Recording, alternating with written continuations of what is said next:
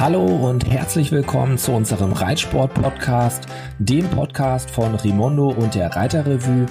Wir sprechen über aktuelle Themen aus den Bereichen Reitsport und Pferdezucht. Wir sprechen über interessante Personen, genauso wie mit interessanten Personen. Und wir freuen uns, dass du uns heute folgst in unsere Welt der Pferde. Hallo und herzlich willkommen zu einer neuen Folge in unserem Reitsport-Podcast. Heute bin ich zu Gast in Warendorf in der Pferdestadt und zwar bei Andreas Osthold. Hallo Andreas. Servus Tobi. Wir sind hier bei dir zu Hause, unweit auch von deinem zweiten Zuhause, würde ich sagen, äh, der Sportschule der Bundeswehr. Ähm, du hast das DOKR vor der Tür, die Sportschule vor der Tür, wohnst sozusagen im HGW Trainingszentrum. Optimaler können die Trainingsbedingungen nicht sein, oder? Nee, also das Dasein in der Bundeswehr, in der Bundeswehr und der Berufssoldat dort, den weißt du auch, den habe ich immer so als Sechser im Lotto bezeichnet. Jetzt so dann auch noch das Zuhause gefunden auf der Winkleranlage, direkt Zaun an Zaun zur Bundeswehr, zum Arbeitgeber. Das war dann nochmal so die Zusatzzahl quasi. Ja, absolut. Ähm, die räumliche Nähe hier ähm, ist das eine. Du hattest auch eine persönliche Nähe äh, zu Hans-Günther Winkler. Kannst du deine Beziehung vielleicht einmal beschreiben, die du zu ihm hattest? Mm, ja, gut. Ich glaube, ich war so ein bisschen äh, der, der sportliche Sohn, den er in dem Sinne nie hatte. Mhm. Und äh, dadurch hatten wir natürlich auch eine unheimlich fruchtbare Zusammenarbeit. Und dadurch habe ich natürlich so in den letzten Jahren unheimlich viel von ihm gelernt. Hat er dir auch für deine Trainerlaufbahn so ein bisschen was mitgegeben, irgendwie, was du vielleicht heute auch selber anwendest bei Reitschülern oder?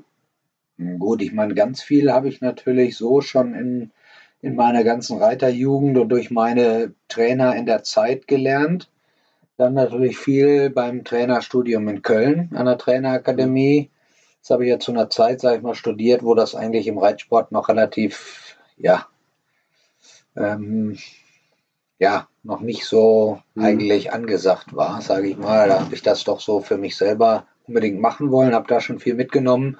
Und ich sage mal, dann äh, so viel gutes altes Wissen und eine unheimliche Konsequenz äh, habe ich dann noch äh, von ihm mitbekommen. Mhm. Äh, weil du das ähm, Studium gerade ansprichst, das ist auch was, was auch heute noch nicht jeder macht. Ne? So das Klassische ist ja, dass man irgendwie Trainer C, B, A macht und so weiter.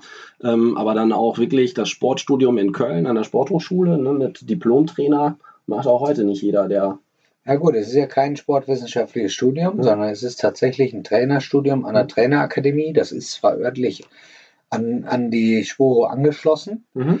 Aber es ist natürlich schon so, dass da ausschließlich eigentlich Leute studieren, die originär später Bundestrainer werden sollen oder Stützpunkttrainer okay. und so weiter. Was du ja letztendlich auch hier in der Sportschule mitmachst, wo du auch mit jungen Reitern zu tun hast.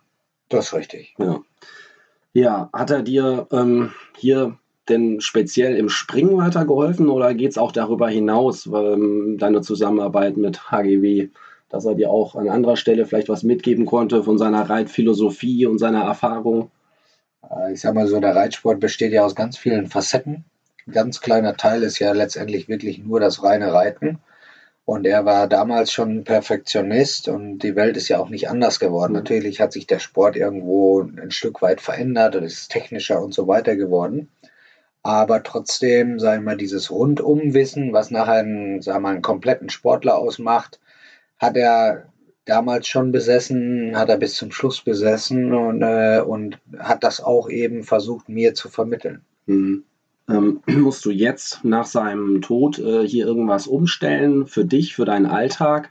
Oder war das jetzt eher eine emotionale Geschichte nochmal, ähm, der Tod? Und du musst jetzt aber für deinen Trainingsablauf, für dein Leben hier auf der Anlage sozusagen gar nicht viel umstellen? Gut, ich habe den Bereich, den ich jetzt mit meinem Sohn und mit meiner Frau bewohne, äh, schon bereits 2012 erworben von ihm mhm. und habe das übernommen, also die ganze reitsportliche Anlage in dem Sinne. Und deswegen äh, geht da Gott sei Dank auch alles so weiter wie gehabt. Nur auf sein Wissen und auf seine Ratschläge muss ich natürlich jetzt in Zukunft verzichten. Ja.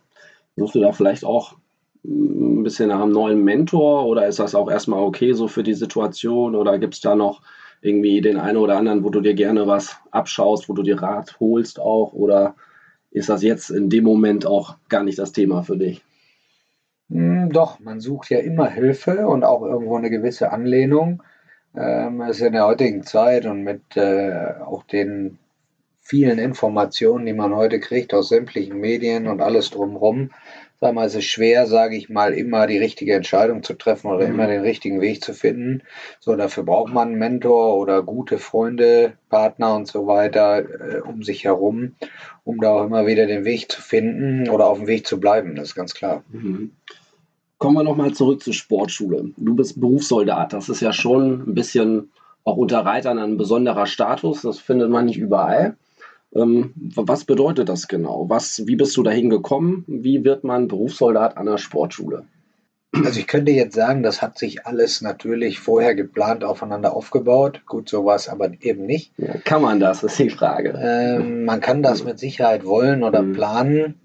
Dass es dann so kommt, das sind, glaube ich, so immer diese Fügungen, die man im Leben braucht. Äh, die, wo man aber dann einfach, ob nur bewusst oder ungewollt, zur passenden Zeit am richtigen Ort steht. Mhm. Das sind so die Momente, die man eben braucht.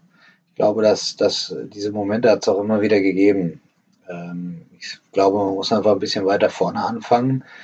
Ähm, wir haben elterlicherseits immer schon mit Pferden zu tun gehabt. Der ältere Bruder hat ja auch immer schon geritten. Ich habe erst modernen Fünfkampf gemacht. Das mhm. war zu der Zeit in meiner Jugend in Warndorf genauso angesagt wie der Reitsport, noch mit Bundesleistungszentrum, mit Internat und so weiter und so fort. Wo Reiten ja auch schon eine Teildisziplin ist. Ja, wobei in jungen Jahren, da trainiert man das in dem Sinne ja nur ansatzweise und ist dann später erst tatsächlich im Wettkampfmodus mit drin. Okay. Ähm, ich bin da ja über eine Schul-AG eigentlich reingekommen und dann über einen gewonnenen Malwettbewerb äh, dann im Endeffekt so ein Halbjahrestraining in so einer erweiterten Gruppe gewonnen und dann da eigentlich reingerutscht. Auch wenn viele sich da, die mich kennen, das nicht sich nicht vorstellen können, war ich in meiner Jugend oder in meiner Kindheit relativ schüchtern und wäre ohne diesen gewonnenen Malwettbewerb wahrscheinlich nie in diese Gruppe reingekommen oder hätte das da weitergemacht oder intensiver gemacht. Mhm. Aber es war ein Glücksgriff, hatte auch mit Volker Hedrich, ein Diplom-Sportlehrer, eigentlich auch mhm. ehemaliger Sportlehrer oder zu der Zeit Sportlehrer in der Bundeswehr, Sportschule, ähm, tollen Trainer gehabt und in diesen Sport gefunden. Bis dann irgendwann der Moment kam, dass man realisiert hat, dass dieser Sport national viel Spaß gemacht hat, dass wir auch erfolgreich waren, aber international zu der Zeit eigentlich Deutschland überhaupt nichts zu melden hatte. Und ja, irgendwo ist man ja doch immer schon irgendwo auf Erfolg aus und damals ist da irgendwie die Lust verloren gegangen. Mhm. Und die Möglichkeit zum Reiten war von zu Hause immer schon gegeben und dann habe ich halt gewechselt ja. So kam ich dann eigentlich zum Reitsport, leider eigentlich viel zu spät. Dadurch ist eigentlich so diese Junioren, junge Reitertour, also diese U18, mhm. U21-Tour so ja, fast an mir vorbeigegangen, mhm. ohne dass ich da sportlich eigentlich mitspielen konnte, weil ich ja, sag mal, vom Trainingsalter natürlich richtig Rückstand hatte. So, dann äh, habe ich mein Abitur gemacht und nach dem Abitur war natürlich erstmal die Wehrpflicht angesagt und Gott sei Dank ähm, habe ich da einen Platz damals direkt in der Sportschule bekommen und habe mein, mein Jahr 1998 halt in der Sportschule, in der Sportförderung verbracht. Also relativ spät kann man sagen, nach heutigem Standard äh, im Reitsport richtig angekommen, aber dann doch recht früh auch in der Sportschule schon gewesen und da sozusagen in die Bahn gelenkt schon, äh, wo du heute bist.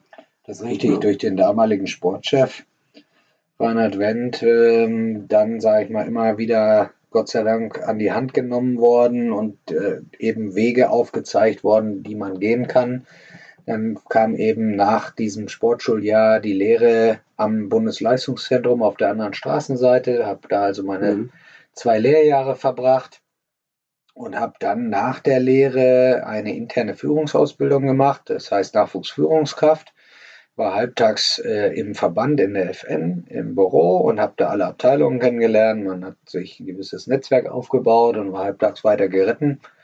Habe da aber auch festgestellt, dass das definitiv nichts für mich ist, solange ich mir nicht beide Arme und Beine breche, dass ich irgendwo Praktiker bin und nicht in den Verband möchte mhm. oder irgendwo ins Büro. Ähm, habe dann mein, mich auf meinen Meister vorbereitet, meinen Meister gemacht Und dann ähm, eben, weil ich Interesse hatte, immer schon am, nicht nur selber am Reiten und Trainieren meiner Pferde, sondern eben auch Trainieren von anderen Reitern, ähm, habe ich dann weiterführend das Diplom-Trainerstudium angefangen und beendet. Und äh, habe da eben viele Sachen, die in der normalen pferdesportlichen Ausbildung zum Bereiter oder Pferdewirtschaftsmeister, wie eben ähm, Sportpsychologie, Soziologie, Entwicklungsstufen und auch das mhm. allgemeine Eingehen auf den Sportler Reiter äh, wenig vorhanden ist, sondern immer die Konzentration extrem, zu der Zeit zumindest, auf das Pferd oder ausschließlich am Pferd lag. Mhm. Ähm, und ich das eben mitnehmen wollte, habe das dann gemacht und habe glaube ich, oder profitiere heute davon noch, weil viele Sachen, auch sind wir wieder bei diesen vielen Facetten, auch wenn das natürlich sehr humansportlastig war, viele Facetten immer wieder sich zusammensetzen und ich sage, Mensch, das war doch eigentlich im Studium schon und dann mhm, mhm. transferiert man das so ein bisschen in den Reitsport und auch aufs Pferd, auf sich selber, auf das, auf das Paar. Ähm, so, und dann war das abgeschlossen. So, und dann kam die Überlegung, wie geht es weiter? Und zu der Zeit warst du noch kein Berufssoldat? Zu der Zeit war ich natürlich nicht Berufssoldat, ja. war ich auch Zivilist, auch kein Soldat. Mhm. Und dann kam die Überlegung, okay, äh, man hat jemanden gesucht, der da im Bereich Sportschule das Federführen so ein bisschen in, in lenkt und, und in die Bahn bringt. Und dann äh, habe ich gedacht, okay, zu der Zeit war das halt mal nicht so, dass die angesagte Anlage war auch relativ antiquiert. Mhm wenig, sage ich mal, an der Infrastruktur dann über mehrere Jahrzehnte ja eigentlich nichts gemacht worden oder man sah die Notwendigkeit nicht. So bin ich da, sage ich mal, als Wiedereinsteller in die Sportförderung gegangen, selber als Sportler, aber gleichzeitig auch als Bereichsleiter für den Pferdesport. Mhm. Und im Endeffekt hat sich das auch, sage ich mal, als totaler Glücksgriff rausgestellt. Im ersten Moment war ich mir nicht sicher, ist es eine Chance oder ist es ein Abstellgleis für jemanden, der zu viele Fragen stellt? Okay, ja. Ähm, Gott sei Dank hat sich das dann jetzt tatsächlich, ich bin jetzt seit elf Jahren in der, in der Kaserne als Soldat, bin dann eben dadurch, dass das sehr gut funktioniert hat und dass man der Meinung war, weil man, sagen wir, als Sportler immer nur Jahres- oder Zweijahresverträge bekommt und nie, sage ich mal, Planungssicherheit hat mhm. und man irgendwann ja auch so alt wird, dass man mit Frau oder Kind oder in der, dessen Entstehung, sage ich mal, dann irgendwann auch mal für sein Leben planen möchte. Klar, ja. Kam dann Gott sei Dank die glückliche Fügung, dass auch die Bundeswehr oder die zuständigen Leute erkannt haben, Mensch, da ist jemand, der engagiert sich über das normale Maß hinaus, äh, identifiziert sich voll und ganz damit, wollen wir den nicht langfristig halten und dadurch kam dann tatsächlich die Bewerbung und die Ernennung zum Berufssoldaten was eben als Reitsportler ja auch nie mhm. vorgesehen war. Es ja. waren eigentlich immer nur kurzfristige Aufenthalte, bevor man in die Realität entlassen mhm. wird. Ja. So, und aber durch mein Engagement, wofür ich originär gar nicht da war und ja. da das alles zu leiten und zu führen, hat man das Gott sei Dank zu würdigen gewusst und bin ich eben Berufssoldat geworden und bin jetzt dauerhaft da und bin dauerhaft als Sportler selber da und gleichzeitig als Anlagenleiter und kann das natürlich super kombinieren und bin da total glücklich mit. Heißt aber auch, du hast nicht nur äh, den Bereich in Sachen Ausbildung übernommen und dass du selber deinen Sport da ausübst, sondern du sagst ja, die Anlage war ein bisschen in die Jahre gekommen. Was du dir sozusagen mit eingekauft hast, war dann äh, die ganze Infrastruktur auch auf Vordermann zu bringen, sodass man heute diese Top-Trainingsbedingungen hat, wie wir sie hier eben vor Ort sehen mit neuem Springplatz, mit super Geländeparcours. Also viele Reiter wünschen es sich ja, hier einmal reiten zu können. Ähm, das hast du sozusagen mit eingekauft, das auf Vordermann zu bringen. Ja, das ist vielleicht ein bisschen vermessen, wenn ich jetzt sagen würde, da bin ich ausschließlich dran schuld. Ich meine, ich bin nur so ein kleiner Hauptfeldwebel mittlerweile. Ähm, das entscheiden andere Menschen in der Bundeswehr, wo Geld investiert wird und wo nicht. Aber ich glaube, ich habe die passenden Leute kennengelernt, die das dann entschieden haben tatsächlich. Ähm, und ich glaube, ja, wir haben in den letzten zehn oder elf Jahren sehr viel erreicht. Alle Trainingsanlagen, alle Reitflächen sind nach heutigem Standard modernisiert. Äh, wir haben tolle Firmen dabei, wo man sagt, wirklich up-to-date. Ähm, haben also, was die reine Reitmöglichkeit angeht, kann man sich, glaube ich, äh, kaum eine schönere Anlage wünschen, wenn man zumindest vielseitig orientiert ist. Um da hinzukommen, ist ja auch eine ganze Menge Know-how nötig, eben solche Bedingungen zu kennen und zu wissen, worauf es ankommt, die man im Zweifelsfall als Entscheidungsträger bei der Bundeswehr vielleicht auch gar nicht hat. Und wahrscheinlich schon sinnvoll, dass man eben dich da beratend zur Seite stehen hatte.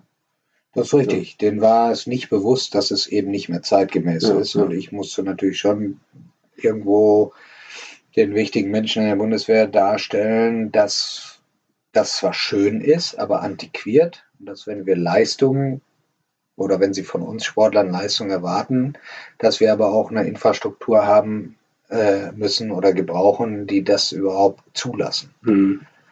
Und das hat geklappt und jetzt äh, ist gerade der nächste Streich angefangen, dadurch, dass jetzt die auch die, die Pferdeställe, die Boxen, in denen die Pferde leben, eben auch äh, nach heutigen Ansprüchen äh, tiergerecht umgebaut werden. Mhm. mhm.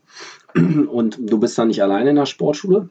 Es gibt immer noch ein paar andere Reiter. Wie viele Kapazitäten äh, gibt es da in der Sportfördergruppe und auch von den Stallungen her? Ähm, wie, wie seid ihr da beritten? Mit wie vielen Leuten? Gut, äh, die Bundeswehr an sich hat ja in der Sportförderung irgendwo in der 600 Sportler. Und äh, darauf entfallen zwölf feste Plätze auf den Pferdesport. Mhm. Das ist originär Dressurspringen, Vielseitigkeit, die olympischen Disziplinen. Und wenn da Kapazitäten sind, äh, fällt darunter auch der Fahrsport und das Voltigieren. Mhm. Und wie kommt man da hin sozusagen? Bewirbt man sich da, wenn man aus der Schule kommt, Ambitionen hat, vielleicht auch ähm, im Landeskader schon war oder so? Oder wird man ausgewählt vom Bundestrainer? Wie, wie ist der Ablauf? Wie kommt man in, die, in den Genuss der Sportförderung? Gut, äh, entschieden in erster Instanz wird das natürlich über den Spitzensportverband, also über FNDOKR. Äh, grob gesehen kann man einfach sagen, äh, wird natürlich, natürlich das Altersspektrum ähm, Jugend- bzw. U25 angesprochen oder gesucht. Also eigentlich mehr oder weniger nach der Schule, nach dem Abitur. Reiter mit Perspektive. Kann man sich äh, für diese Sportförderung in der Bundeswehr bewerben. Originär nach dem Wegfall der Wehrpflicht äh, ist es so organisiert im Pferdesport, dass man, wenn man sich bewirbt und genommen wird, für zwei Jahre in der Bundeswehr sein darf, in dieser mhm. Sportförderung dass man die ersten sechs Wochen lernt man das kleine Bundeswehr einmal eins in der Grundausbildung. Danach kommt man nach Warndorf und ist eigentlich mehr oder weniger für wirklich für den Sport freigestellt und kann dann sogar noch, das ist noch so ein kleines Bonbon, was wir uns erarbeitet haben, ähm, dadurch, dass die Inhalte auch einer Lehre vermittelt werden und dass man freigestellt werden kann zur Berufsschule, dass man dann sogar über Sonderparagraph im Berufsbildungsgesetz sogar nach zwei Jahren zur Prüfung zugelassen werden kann und auch nach zwei Jahren, wenn man dann die Bundeswehr wieder verlässt, sogar mit einer abgeschlossenen Lehre wieder nach Hause gehen kann. Das ist ja sehr sinnvoll. Das hört sich gut an. Ja. Wie sieht der Alltag von so einem Reiter in der Sportfördergruppe aus? Der ist wirklich 100% nach dieser von dir angesprochenen Grundausbildung dafür freigestellt, sich dem Pferdesport zu widmen. Muss der selber Ställe machen, misten oder kann er wirklich nur trainieren? Bekommt man von der Bundeswehr Pferdepflege oder wie, wie kann man sich das vorstellen? Es ist im Prinzip genauso wie zu Hause auch. Ähm, also der Dienst, sogenannte Dienst, äh, beginnt um morgens um 7 Uhr mit der Stallarbeit. Da wird gefüttert, da wird gemistet, da wird eingestreut, da wird die normale Pferdepflege gemacht. Die Pferde gehen das erste Mal schon mal raus, entweder ins Paddock oder in die Maschine, in die Firmaschine und so weiter. Dann äh, wird gefrühstückt und dann geht es in den normalen Trainingsbetrieb. Und dasselbe ist dann natürlich mittags und abends mhm. nochmal äh, identisch. Ähm, so, aber im Endeffekt ist es so, im Schnitt haben die, die Reiter vier bis sechs Pferde da und sind wirklich ausschließlich dafür verantwortlich. Also es wird jetzt keine ABM gemacht, dort, sondern äh, sollen möglichst viele Pferde mitbringen. Also diese, wie gesagt, diese Zahl vier bis sechs ist eigentlich äh, eine gute Zahl, um den Tag, sagen wir mal, sinnvoll mit Training, Pflege, Umgang am Pferd auszufüllen mhm, mhm, und haben auch tatsächlich nur diese Aufgabe. Allerdings, worauf Wert gelegt wird, ist eben, dass tatsächlich erstmal die ganze Arbeit von A bis Z auch wirklich erstmal selber gemacht wird. Sie da auch Hilfestellung bekommen, was sie vielleicht vorher noch nicht so selber für verantwortlich waren bei der Fütterung, beim Umgang, mhm. bei der Haltung, bei der, bei der, bei, bei allen da Sachen, die zum Beispiel Gesundheitsmanagement angeht, die Beschlag angeht, Hufschmied und so weiter, Impfung, Wurmkuren, ähm, der ganze Umgang ähm, das ganze Management, dass sie da natürlich Hilfestellung bekommen, aber das in erster Linie wirklich von A bis Z alles selber zu managen und auch zu verantworten haben. Ja, die kriegen ein bisschen so eine Allround-Ausbildung mit. Auf jeden Fall, auch wenn sie es von zu Hause noch nicht bekommen haben als junge Reiter, dann lernt man hier auch neben dem Reiten eine Menge dazu. Das ist so, weil Grundgedanke soll natürlich schon sein, nicht nur jetzt sag ich mal ein, zwei wirklich sportlich erfolgreiche Jahre zu haben, sondern Wunsch, Vorstellung oder Ziel vom Verband ist natürlich, sage ich mal, Talente zu finden, die während der Bundeswehrzeit zu fördern und denen das Handwerkszeug zu geben, nachher tatsächlich semi-professionell oder professionell sich aufzustellen und im Sport zu verbleiben. Mhm. Man möchte schon nachhaltig fördern. Also es ist nicht so, dass jetzt jemand ein, zwei Jahre, schöne Jahre haben soll, aber von vornherein sagt, danach hört er auf.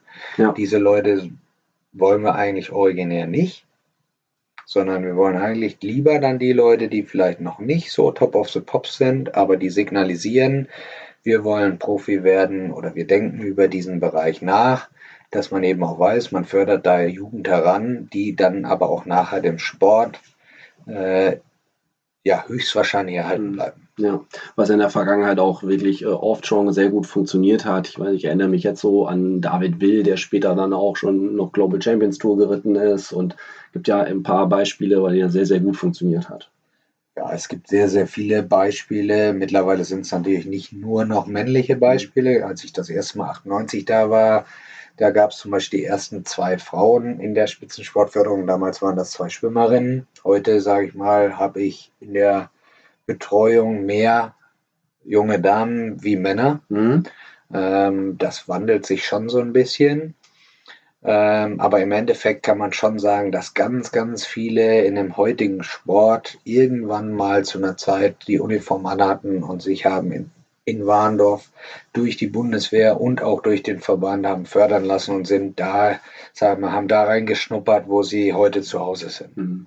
Ja, also sowohl Privileg, das machen zu dürfen, man hat aber auch ein paar Pflichten, die damit einhergehen, ähm, was man zum Beispiel auch sieht, und das werden unsere Hörer zu Hause bestimmt auch hier und da schon mal auf dem Turnier gesehen haben, ähm, damit einhergeht, du und auch die anderen, die in der Sportfördergruppe sind, reiten in Uniform. Ja, also ist das komfortabel oder ist das gar nicht die richtige Reitkluft? Ähm, jein. Weil es, ja, wir, ich glaube auch, wir sind auch die einzige Sportart, die tatsächlich in Uniform ihren Wettkampf bestreitet. Mhm. Bei, bei, mir ist es jetzt auch so als Vielseitigkeitsreiter, ich habe die Uniform in der Dressur an, ich habe die Uniform im Springen an, im Gelände bin ich, habe ich zivile Sachen an, weil es dafür keine Ausstattung gibt. Ja. So, aber Dressur und Springen sind wir tatsächlich als Soldaten in Fliegeruniform erkennbar und äh, tragen das auch gerne. So, äh, Reitsport hat ja doch eben gewisse Etikette, man hat mhm. äh, ein gewisses Bild vor Augen und da macht sich die Uniform auch sehr gut und ich trage sie auch gerne und auch mit Würde. Nicht nur, weil es ordentlich aussieht auf dem Pferd, sondern äh, ich kann auch wirklich sagen, ich bin gerne Soldat, ich hab, trage gerne diese Uniform und ja, auch, ich bin auch, trage auch gerne die deutsche Uniform. Mhm. Bin auch gerne Deutscher, das ist, ja. ist einfach so. Ja. Und ähm, ja. Hat auch einen hohen Wiedererkennungswert im Vergleich zu vielen anderen ähm, ja, Sachen, die man da tragen kann. Das ist, glaube ich, auch als Zuschauer gern gesehen. Ja, ja. so ähm, was ja, was wir ja nochmal sagen wollten, es ist natürlich schon, also ich sag mal, zum Beispiel zur Dressur habe ich wirklich das Originaljackett an.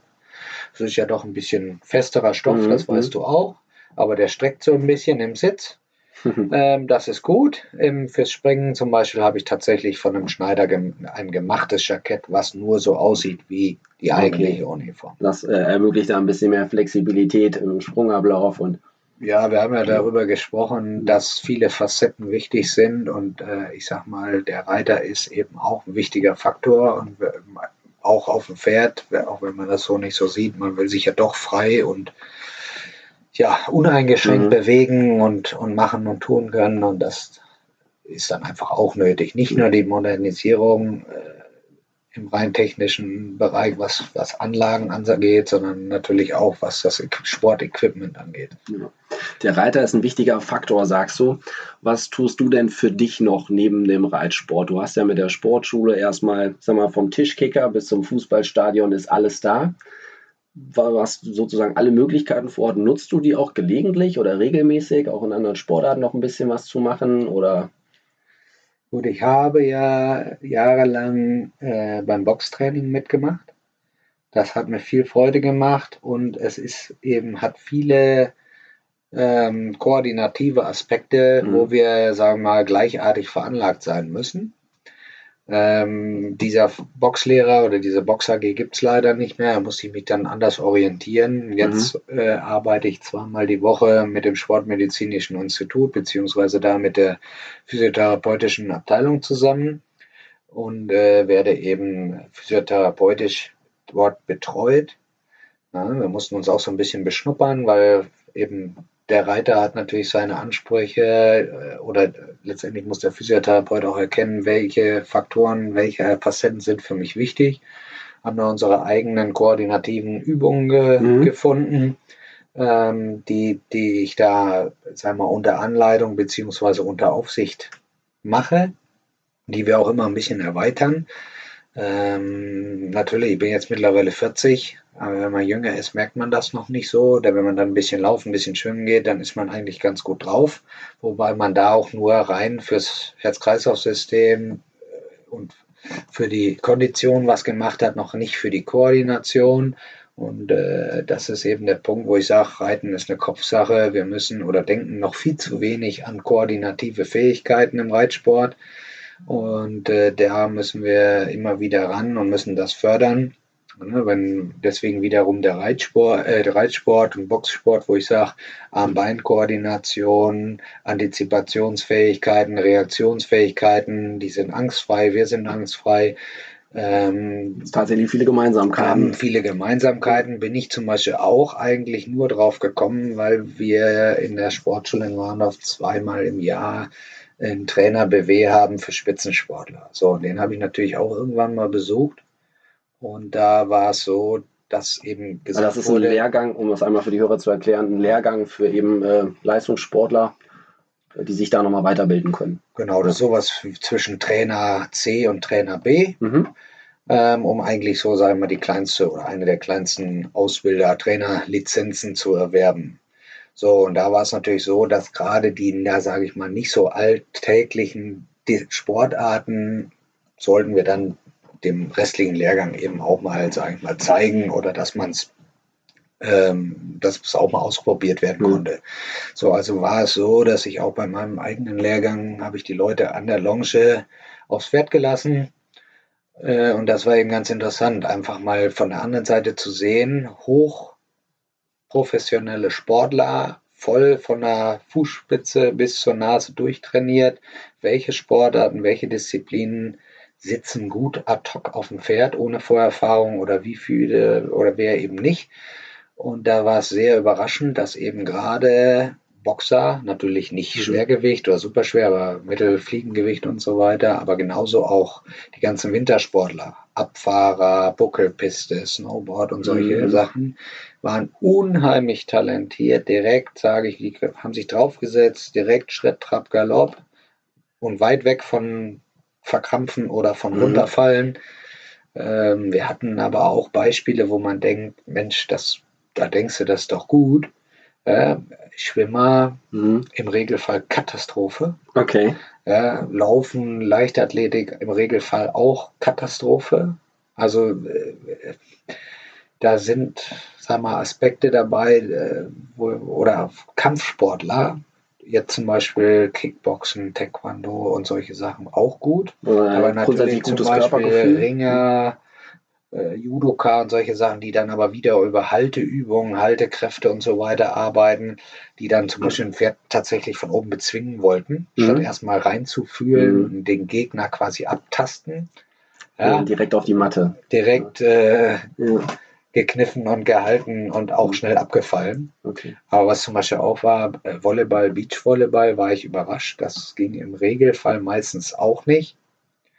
Ja, ähm. Da gibt es einen ganz berühmten Namen, den sage ich jetzt aber lieber nicht. Er hat drei Runden überlebt. Danach habe ich ihn gefragt, äh, ob er noch sprechen kann mit mir. Okay. Äh, und, äh, aber dadurch, sage ich mal, kam ich zum Beispiel erst recht eigentlich aufs Boxen. Weil Mhm. ich einfach gesagt habe, Mensch, ja gut, Buckelpiste, Abfahrt, was weiß ich, das ist alles Ja. ortsnah ein bisschen schwierig. Ähm, was eben zum Beispiel auch ist, es wird ja immer gesagt, es soll geschwommen werden. Schwimmen natürlich, Herz-Kreislauf-System und so weiter, alles gut. Letztendlich, wenn es aber nicht gerade Brust oder Rücken ist, zum Beispiel eben für den Rücken auch äußerst unpraktisch, weil die meisten wissen ja gar nicht, es gibt ja auch ganz viele Kraulschwimmer, die ja auch Mhm. Bandscheibe und so weiter haben, Ja. also nicht parallel dagegen arbeiten. Und wir eigentlich diesen Dreh- und Angelpunkt beim Reiten, die Schwachstelle, wenn wir die nicht alternativ stärken, genau an derselben Stelle hat ein Kraulschwimmer im Prinzip auch eher seine Schwäche. Ja. So, und dann, erhöhe ich ja eigentlich sogar noch die Chance Mhm. auf einen Bandscheibenvorfall oder sonst irgendwas. Dann ist die Sportschule und auch so ein Lehrgang natürlich auch eine super Plattform, um sich da erstens mit anderen Athleten auszutauschen und zweitens eben sich selber auch so fit zu halten und dahingehend zu arbeiten, wie du es auch tust. Ja, ich würde gerne nochmal äh, einen Blick in deinen Stall werfen sozusagen und auch auf, äh, auf den anderen Teil der Athleten gucken sozusagen.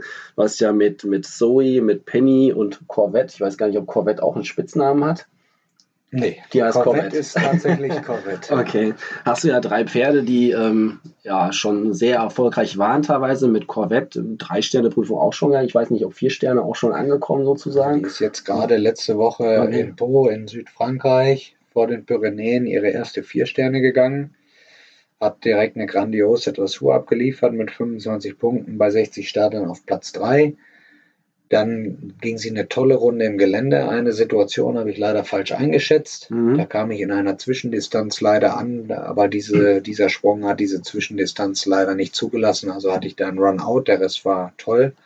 Springen war auch null und toll, aber natürlich ergebnistechnisch dann mich auf Platz 25 mit, dem, mit der Verweigerung wieder gefunden, wobei trotzdem gefühlt eine tolle Leistung. Reiter sich leider einmal selber versteuert, äh, versteuert. Also, äh, wo ich sage, das macht, ja, das macht heiß auf die nächste Saison und eigentlich ist, bin ich traurig, dass sie jetzt diese jetzige Saison zu Ende ist. Mhm. Und äh, gut, in Pennsylvania, die ist natürlich jetzt 18, wird 19. Damit werde ich jetzt mal so diese, diese Hallengeländeprüfung, diese Spaßprüfung, Stockholm, Stuttgart, vielleicht auch Paris, Genf und so weiter angehen über den Winter. Ob die noch eine, eine letzte Saison mit 19 haben wird oder nicht, werde ich, glaube ich, situativ entscheiden. Im Moment ist sie so gut drauf, dass ich sage, könnte ich mir vorstellen, Mhm. wenn sich an dem Status was ändert und die sich nicht mehr gut genug anfühlt, dann bin ich aber auch jemand, der sagt, ich höre dann lieber auf und Ja. gebe einen schönen Ruhestand, wie da noch in irgendwelche Altersprobleme reinzuarbeiten, reinzumachen. Und äh, aber ich habe, glaube ich, ganz interessante Nachwuchspferde, ähm, die ich, wo ich dabei bin, mir die aufzubauen. Allerdings sind die tatsächlich erst äh, sechs, sieben, achtjährig. Mhm. So ein bisschen von da nach oben habe ich leider so ein kleines Loch. Mhm. Da hatte ich nichts in der Vergangenheit, was sich gut genug entwickelt hat oder was erfolgsversprechend genug war, um damit Mhm. weiterzuarbeiten. Ja. Da bin ich aktuell auch so ein bisschen auf der Suche, da sage ich mal, noch ein Pferd oder ein, zwei Pferde zu finden, die mir diese Lücke so ein bisschen schließen können. Aber das ist, ja, ist tatsächlich relativ schwierig. Mhm. Das ist wie in jedem Sport auch, ein Top-Sportler, egal in welcher Altersklasse oder wo, auf welchem Niveau abzuholen, ist ganz schwer zu finden. Ähm, das versucht jeder und sucht jeder. Ähm, ja, bis Mhm. jetzt war es einmal immer am erfolgreichsten, wenn ich tatsächlich äh, die Pferde, die äh, bei mir im Sport sind, außer Pennsylvania, die ich mal als Korrekturpferd bekommen habe, sind es alles Pferde gewesen, die ich vierjährig bekommen habe und dann selbst, selbst ausgebildet mit Hilfe ähm, dann in den Topsport Die gebracht dir habe. dann im Sport groß geworden sind. Genau. Mit welchem der Pferde hattest du deinen bislang größten Erfolg?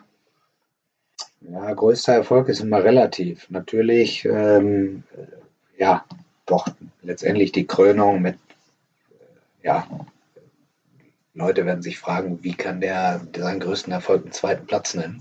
Aber Das war nicht irgendein zweiter Platz. Batman ist natürlich der Klassiker schlechthin. Ja. Viele Leute sagen, so ein Sieg in Batman oder eine gute Mhm. Quali- äh, eine gute, ein gutes Placing in so einer Prüfung wie Batman oder Burley ist mehr wert wie jede Medaille. Mhm. Ähm, das war für mich schon das bis jetzt das absolute Highlight. Doch, das kann ich schon so sagen. Ich meine, die zweimal deutsche Meister waren toll. Mhm. Andere äh, Sachen wie Weltcup, Weltcup-Finale, Nationenpreissiege in der Einzelwertung und so, das sind alles nette Steps, nette Zwischenschritte. War auch schön natürlich als Profi, wenn das mit verschiedenen, meist selbst ausgebildeten Pferden passiert.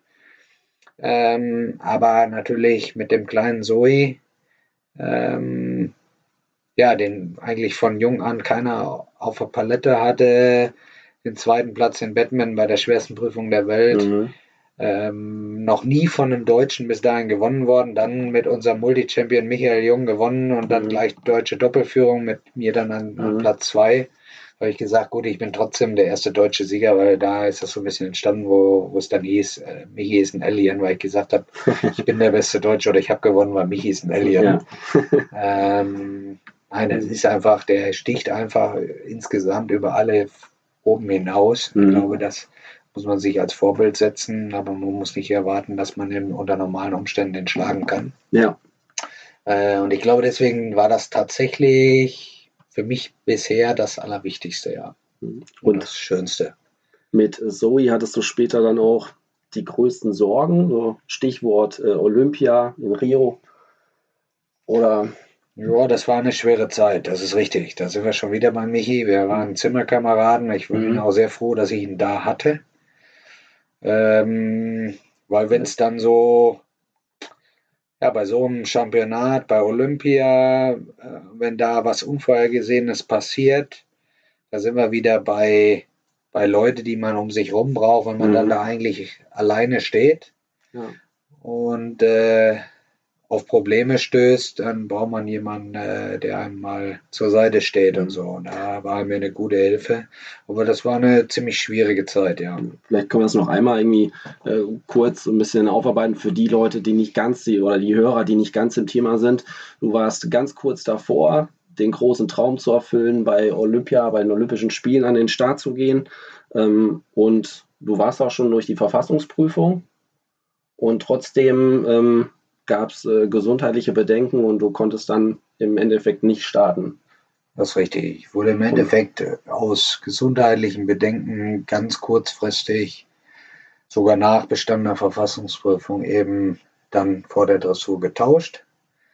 So, ähm, das ist, ja, das ist wie gesagt, wenn man natürlich sein Sportlerleben bis dahin mhm. gelebt hat und der Höhepunkt eines Sportlerlebens ist nun mal Olympia. Mhm. Und man steht da und ist, sage ich mal, ja, einen Tag vom Traum entfernt und er zerplatzt vor Ort dann trotzdem.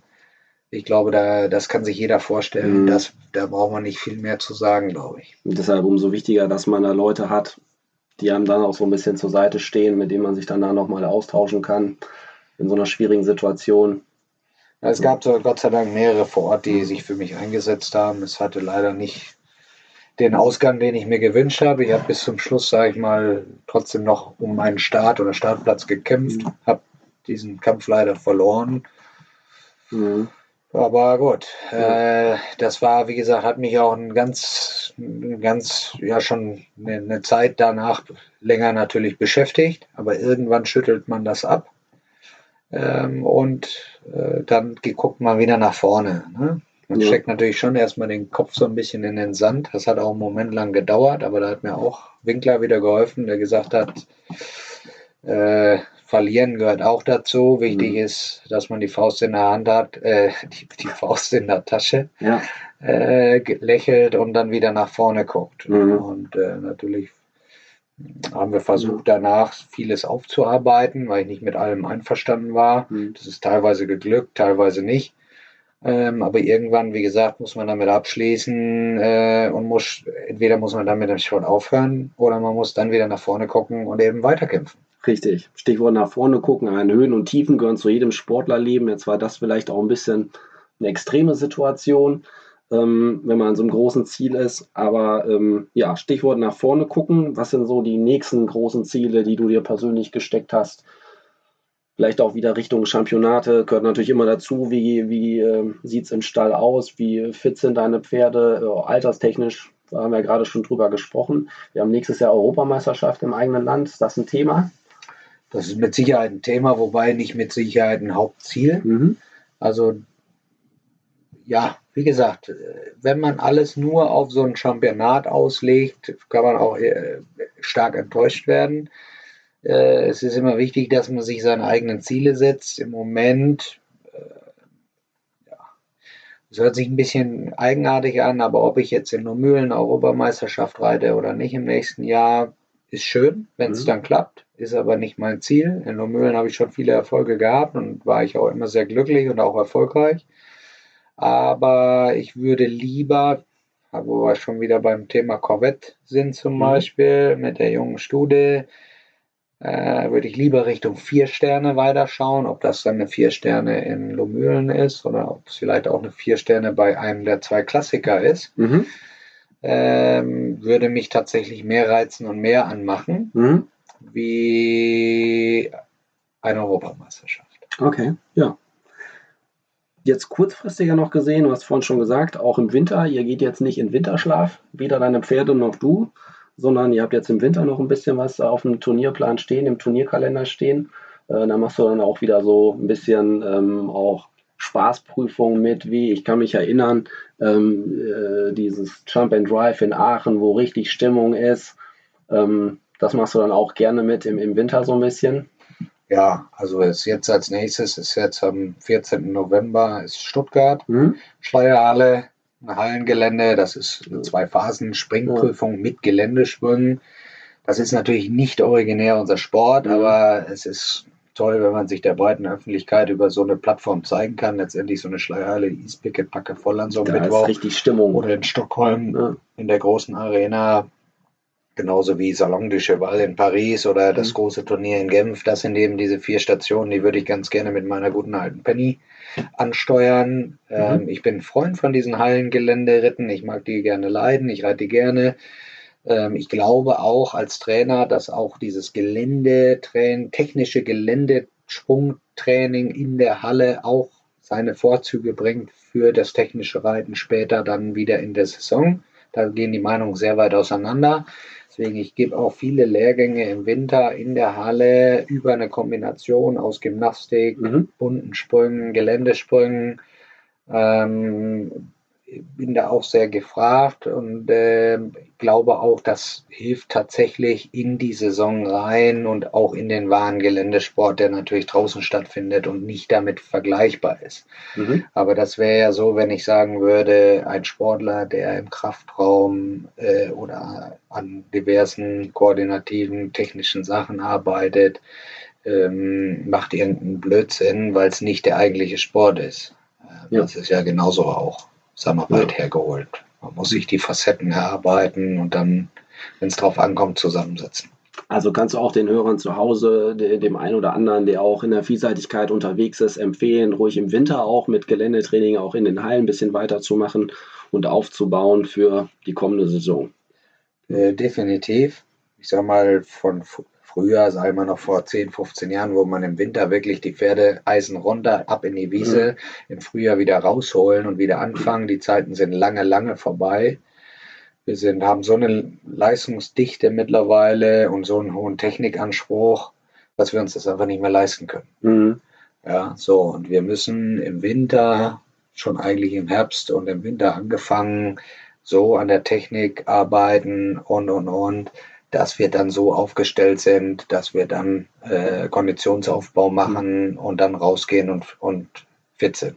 Okay, ja. Mit Blick auf die Uhr erlaube ich mir noch eine, ein bisschen eine persönliche Frage. Ihr seid ja bei euch im Haushalt vor ein paar Jahren um ein Mitglied reicher geworden, dein Sohn Ludwig. Sitzt er denn auch schon im Sattel hier und da? Natürlich sitzt er schon ja. im Sattel. Der hat das Pony Sternchen. Ja. Und äh, gut, das beschränkt sich bis jetzt darauf, dass wir Sternchen satteln und reiten dann zum Picknicken auf den Spielplatz. Mhm. Picknicken, bisschen äh, auf dem Spielplatz spielen, wieder nach Hause reiten. Wenn er gute Laune hat, dann reiten wir kurz mal irgendwo äh, noch über so ein kleines Cavaletti oder durchs Wasser am, im DOKR-Wald. Äh, und dann reiten wir wieder nach Hause. Und äh, ansonsten, gut, das was auch immer ist, klar, der ist natürlich hier wird auf dem Pferdehof groß, äh, füttern, Leckerlis geben, Huffett hin, hinstreichen, wo es einem gerade so passt und so weiter. Das gehört natürlich zum Tagesgeschäft. Also ist er schon in, äh, tritt schon in die richtigen Fußstapfen. Super. Gut, also wenn er ein bisschen nach mir kommt, wird er auch erst noch in irgendeinen Umweg gehen. Mhm. Ähm, dadurch, dass ich das aber weiß, äh, ich sag mal, der kann, der geht auch jetzt schon zum Fußball, ähm, der geht auch zum Kinderturnen. Mhm. Ähm, im, Im Endeffekt kann der erstmal, das ist natürlich auch der Vorteil in Warendorf mit den ganzen Stadtsportvereinen und so weiter, mit den ganzen sportlichen Möglichkeiten, nicht nur in der Sportschule der Bundeswehr, die abends von den ganzen Stadtsportvereinen genutzt werden, sondern auch all, alle anderen Möglichkeiten. Der kann erstmal das machen, wo er Interesse dran hat. Mhm. Äh, wenn er dann nachher tatsächlich reiten will, kann er das machen. Äh, Ein Muss ist es nicht. wenn er was Familie anderes machen will, Ja. kann er das gerne auch machen. Also da Okay. bin ich, da bin ich völlig schmerzfrei Ja. eigentlich. Schön. Ja, wir drücken dir auf jeden Fall die Daumen für die anstehende Hallensaison, dass Penny fit bleibt, dass es mit Corvette nächstes Jahr auch so weitergeht, wie du dir das vorstellst. Wünschen dir sportlich und auch für deine Familie, über die wir gerade gesprochen haben, weiterhin alles Gute und sagen einmal vielen lieben Dank, dass du dir heute die Zeit genommen hast für das nette Gespräch. Sehr gerne, war mir eine Freude. Euch, lieben Zuhörer, auch vielen Dank. Das war schon wieder für heute. Und ich sage einfach mal, ciao, ciao, bis zum nächsten Mal. Das war's auch schon wieder mit dieser Episode des Podcasts. Wir hoffen, es hat euch gefallen und ihr fandet das Thema ebenso spannend wie wir. Abonniert uns gerne, dann hört ihr auch die nächste Episode wieder mit einem neuen spannenden Thema. Bis dahin, viele Grüße aus dem Landwirtschaftsverlag.